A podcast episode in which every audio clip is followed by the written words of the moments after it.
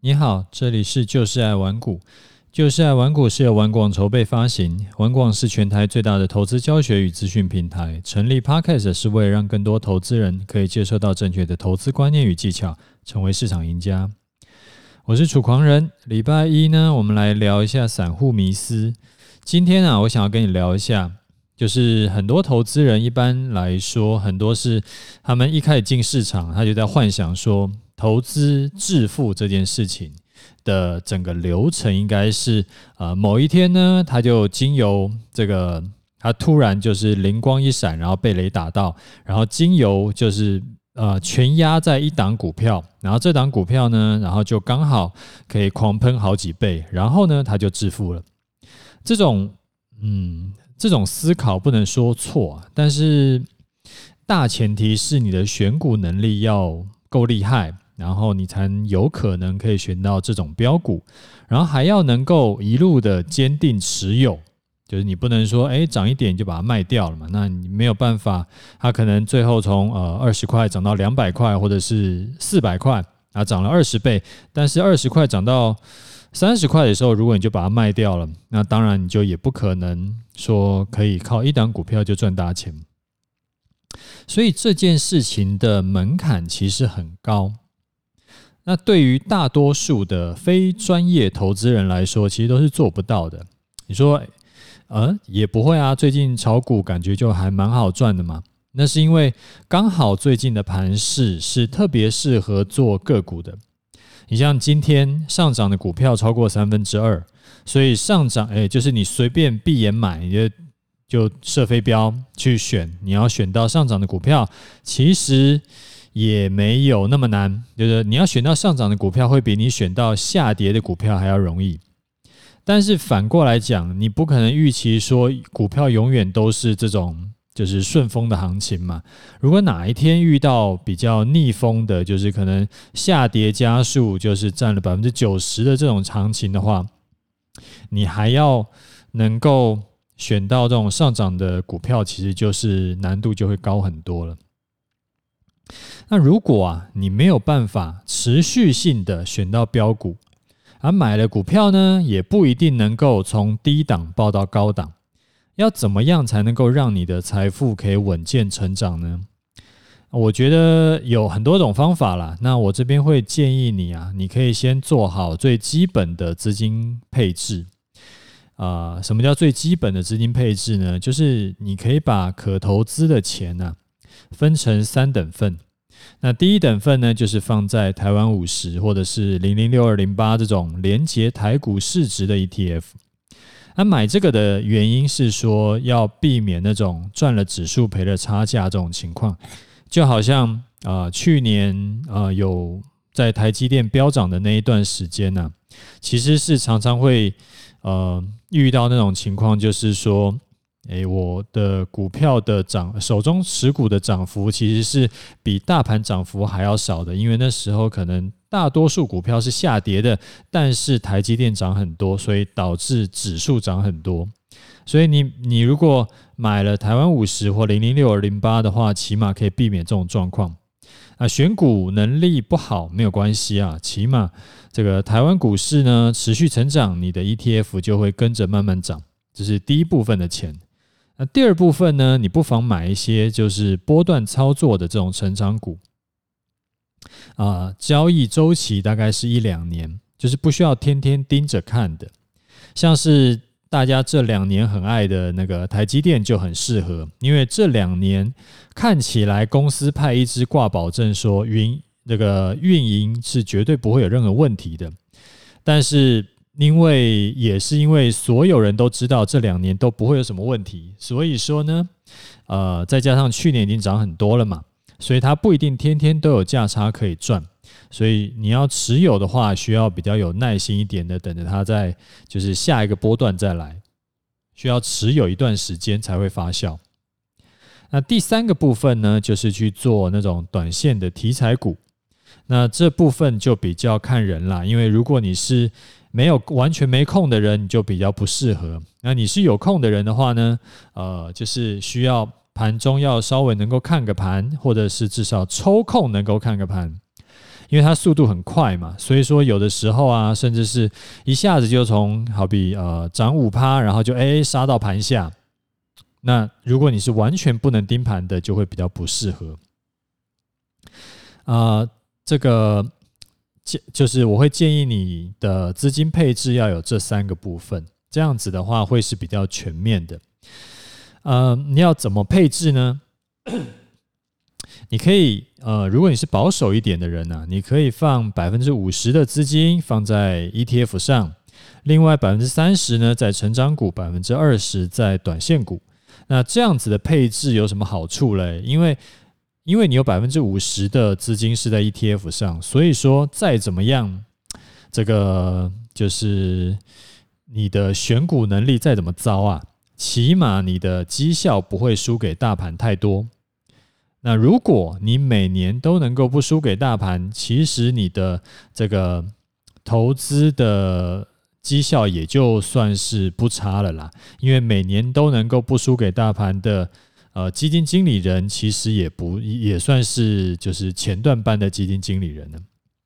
那核心观念其实就是说，呃，如果啊你对你的选股能力不是那么有信心，你但是你又想要挑战一下比大盘更好的绩效，或者是你不想要完全的就是被动投资。就完全只是傻傻的买 ETF 的话，那再怎么样也会希望你可以配置一部分的资金去买台湾五十，那起码保个底。这样的话，你进可攻，退可守。因为真的要靠全部压单只股票去赚大钱的难度啊，其实很高啊，就是你可能做到一次，但是你很难做到，就是常常能够复制这件事情啊。好，那我们来回答一下听众的问题。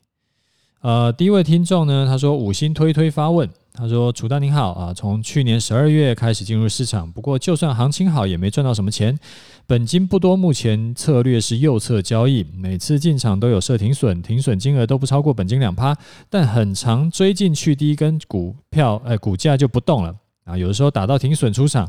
不过也常常看到其他股票在涨。”呃，然后但是自己的库存股却一直没有什么动，所以就只好一直换股操作，所以流失了很多交易成本。请问这样的操作模式有什么需要改进的地方？能给我一些建议吗？其实你的你的这个情况啊，就是做股票的方式需要调整。那做股票方式需要调整哪些地方呢？例如说，在整个大盘在走多头的时候。其实大部分股票是会轮涨的，所以这时候你如果频繁换股，你就很可能会像你刚刚讲的这种，就是抓龟走鳖的这种情况，就是诶，你刚好你永远换过去的都是昨天才涨过的，但是今天没有涨的，那就是呃这个是结果持续这样子做，那后来时间也过去了，然后也都没什么赚到，然后有有时候就被扫停损，那就会很可惜。那当然你可以是呃。就是固定持有一些股票，然后可能近期比较热门的股，呃，这个题材的股票，然后就等它一下，因为有的时候它的呃股票上涨，它是一波一波的嘛，就它涨了以后，哎，休息一下，再涨，再休息这样子，所以说你要有一点耐性。那整套的东西其实完整学完会比较更知道在干嘛啦。那你可以自己选择去跟高手从头学呢，或者你也可以简单一点，就参考我像我上面讲的，你有一部分的钱是放在台湾五十，那这样子的话，起码可以一部分的，就是避免掉你刚刚讲的这种，就是好像永远就是一直追不到主流股，然后时间都过去了，但是自己的。就是获利就一直没办法累积的情况，那这个给你参考。好，下一位他说：“谢谢楚大无私分享。”他说：“感感谢楚大无私的分享，股票操作经验和心得，内容浅显易懂，台风稳健，是陪伴我上下班通勤的好朋友。”啊，目前呢，他是用零股少少的参与股市，培养一点点实战的感觉。然后问我说：“呃，因为楚大分享的方式都是单笔进场，想要请问说，如果啊想要获利加码的方式，那这样是不是有什么可以注意的？例如说呢，呃，本金十万，然后一次买一万，上涨十趴再投入一万，那这样子是不是比较好？所以他想要问一下我的这个加码的就看是不是有分享一下加码的这个经验。呃，其实获利加码的方式不难哈，那只是说我比较不建议你用赚十趴这种固定比例加码，因为这种方式太粗暴了，那很容易被修理啊。呃，你可以参考一下我去年刚刚开始录影，呃，就是录 Podcast 那一段时间，那时候有也是公开示范说操作台湾五十可以怎么做的那个方式啊啊，那个时候是啊、有一次我有提醒大家，如果要加码，你这时候可以加码啊。那时候的大概流程是这样子啊，就是说。进场你自己呃基本单进场以后，然后账面呢已经上，诶账面上已经开始有获利了，然后等到涨多修正，然后不破支撑的时候，你就可以加码。那什么意思嘞？就说我们举个例哈，例如说你修正回月线上面一趴左右，其实就是一个加码点。但每一档股票不一样啦，我这边讲的是我当时的这个实际公开操作的方式，那时候是用修正回月线上一趴左右，然后来当做加码点。那时候就提醒大家，哎，现在已经是，如果你一开始没有跟到啊，最好还是不要跟单啦。就是说，如果你一开始想要自己也想要进场的话，然后可是没有进场，那你现在。因为它已经修正回月线附近了嘛，所以你就是一个嗯再一次进场的机会。那其实如果你一开始是有进场，那这一次的机会其实就是一个加码点。那这样做的好处就是说，你的加码点其实也是逢低买进，那不是去追高，呃，风险就会比较低，因为追高风险高嘛。另外啊，我会比较建议你不需要分这么多笔。就是分成十等份来加码，真的太太多了啦。就除非你这一档股票，你买的这档股票，它真的是可能涨个半年、一年、两年的这种超级大波段，要不然的话，呃，十之八九其实都是加码一两次，其实它就已经涨完了。所以我会建议你可以用金字塔加码法，就是一开始啊，你可能先用五成的资金当做基本单。然后第一次呢，遇到逢回修正的时候，这时候你再另外投入三成的资金。那最后一次逢回修正的时候，你再投入两成的资金。这种叫做正的金字塔加码，就是底部比较大，然后后来越加越小。那因为第一笔进场的是比较大笔的，那后面越加码越小，所以这也避开了一般呃那种所谓倒金字塔加码的。的的这种问题哈，就是说你一开始是有些人是一开始小笔试单嘛，然后试单以后觉得有哎好像是有赚钱了，这时候再越加码越大，越加码越大，结果到最后的时候，它的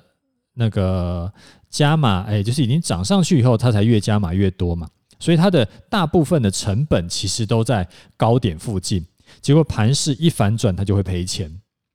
那所以加码这种事情呢？呃，心态要摆正，就是有加到很好，有赚到很好，但是没赚到也无所谓，因为反正加码单都是多赚的。那用金字塔加码的方式呢，操作会比较安全，因为行情反转的时候也不会一下子赔到本金，因为我们呃金字塔正的金字塔加码它的。一开始的那一笔单是最大笔的，所以你的主要的成本是在比较低的地方。你后来是有赚钱，再慢慢加一点、加一点、加一点上去这样子。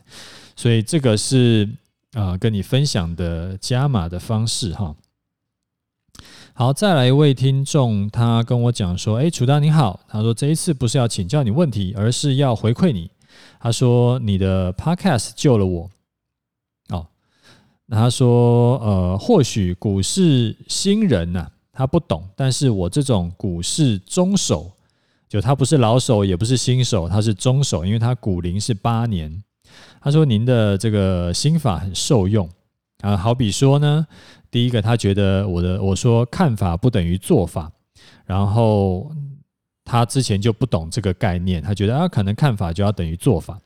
然后那第二个是说，他说。”觉得我讲啊，先求不重伤，再求获利。然后那这个他也觉得很有收获，就是像他觉得如果要做到不重伤再再求获利的话，他就必须要先去找低基期的股票，然后而不是说去找那种已经涨很多的股票。好，第三点呢，他是说，呃，我我提醒他说，哎，要预防假突破或者是假跌破。那怎么样预防呢？就是去设一个那个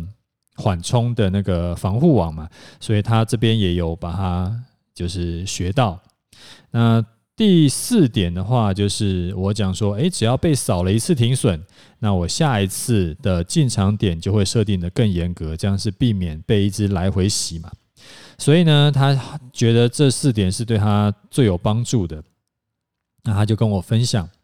然后那后来呢，他有在抛出他近期的这个绩效，就是操作股票绩效给我看，然后觉得说都是因为呃 有听了我的 podcast，觉得很受益，所以非常感谢。然后我看他的那个呃对账单，就是有赚呃七八趴的，有赚十几趴的，然后就觉得很棒，就很为你感到高兴哈。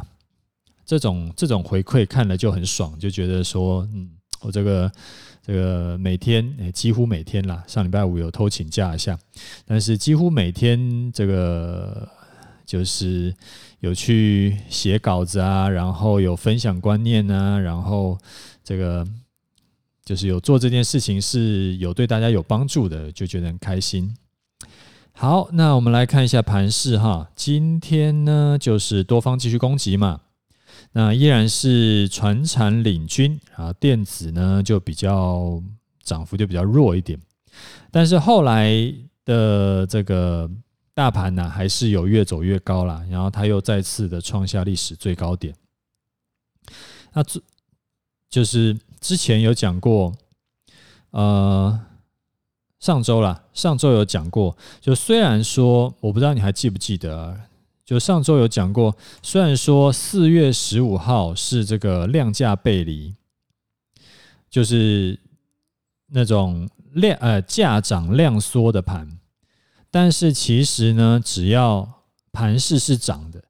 你就不用自己吓自己，因为那时候我有听到还蛮多人的讲说，哇，这个价涨量缩，这个量量价背离就代表说是啊，其实是假突破真下跌啊，什么什么的。嗯，那目前看起来就是，呃，就是上诶四月十五号上涨了以后，然后隔天呢又上涨，然后今天呢又上涨，所以。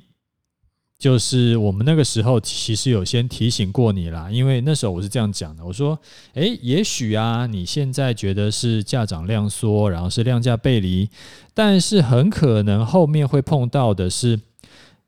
股价续涨，然后呢，成交量也慢慢的补上来了，但是等到你是看到量价齐扬才跟进的话，你可能进场点就比一开始的那个。在量价背离的时候就进场的点，你可能进场点就高了几百点这样子。其实像这两天就是真的是这个样子哈。然后四月十五号成交量是三百六十亿，涨两百一十点嘛。四月十六号呢涨八十二点，四千两百亿。那今天呢是涨一百零四点，四千四百亿。你有没有发现它真的就嗯持续在涨，然后但是。它的那个量也慢慢补上来，它就是走价涨量增。那等到你现在才觉得哦，真的是价涨量增，那你才要进场，结果你的进场点呢，其实就比当时要高了可能两百点，甚至更多。所以啊，再提醒你一次，就是做投资啊，就是要以股价当做主要参考，甚至是唯一参考，其他的都是辅助而已。就当其他的指标跟股价矛盾的时候，就你就直接忽略不看，就不用去，不用太纠结了。好，那我们来看一下我的部位啊，我的部位是四月七号进场的，进场的价位，诶，进场的时候呢，大盘的位置在一六七六五，嗯，我台湾五十是买在一三七点七，到今天收盘为止呢，账面上获利是四百九十八点。啊，买台湾五十是获利一点八块。啊，最近的盘呢，比较比较比较囧一点，就是好像诶，如果是以大盘来看，都已经赚了快五百点了，然后可是买台湾五十呢，才赚一点八块，因为就是因为这个都是传产股在涨嘛，然后电子股比较弱，然后尤其是台积电啊，最近就真的是没有很强，所以台湾五十的表现会比不上大盘。那这个无所谓啊，之前有跟大家讲过，呃，就反正就继续持有吧。那等到之后台积电能够回神，也就应该就 OK 啦，就是台湾五十就会涨得比大盘还要多这样子。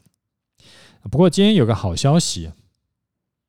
因为之前几天我们不是一直在等吗？等那个就是出场点本来一直是设一六五七九嘛。然后我那时候就跟大家讲，哎，等到二十日线能够超过一六五七九的时候，我们就会把移动出场点呢，就是改为以二十日线为参考。那今天终于它超过一六五七九了，所以我们就顺势的就把移动出场点从固定的一六五七九呢，改为以月线参考。那二十日线就是月线啦。如果你真的不知道这件事的话，现在跟你讲。这样子有什么好处？这样子的话，啊，盘势持续上涨，那月线也会跟着上涨，然后就达到移动停利的效果。我们就不用每次还要那个移来移去，就是变来变去。因为如果每一次我的呃都要再人工去判断啊，就是移动停利点是什么，那这个比较麻烦。那我们上次诶前几天。还是诶，就上礼拜不是有跟你讲过吗？就是我们投资嘛，就是简单化，呃，尽可能用就是最简单的方式，牺牲一点点的获利，我觉得都没关系。反正就是简单的方式，然后就把事情做完，把事情做好。啊，赚多赚少是一回事，但是不要因为多想要多赚那一点点，结果把自己搞得很累。那这样其实反而长期来看不是一件好事情。所以我们的出场参考呢，现在就改为月线。叫如果啊，未来某一天的收盘如果跌破的话，而且隔天中午站不上，呃，隔天中午十二点站不上来，我们就把股票卖掉。好，那其实大概就这个样子哈。那我们今天节目就先讲到这里。你有问题要问的话，你可以留言，我会尽可能的详细回答你的问题。OK，就这样，拜拜。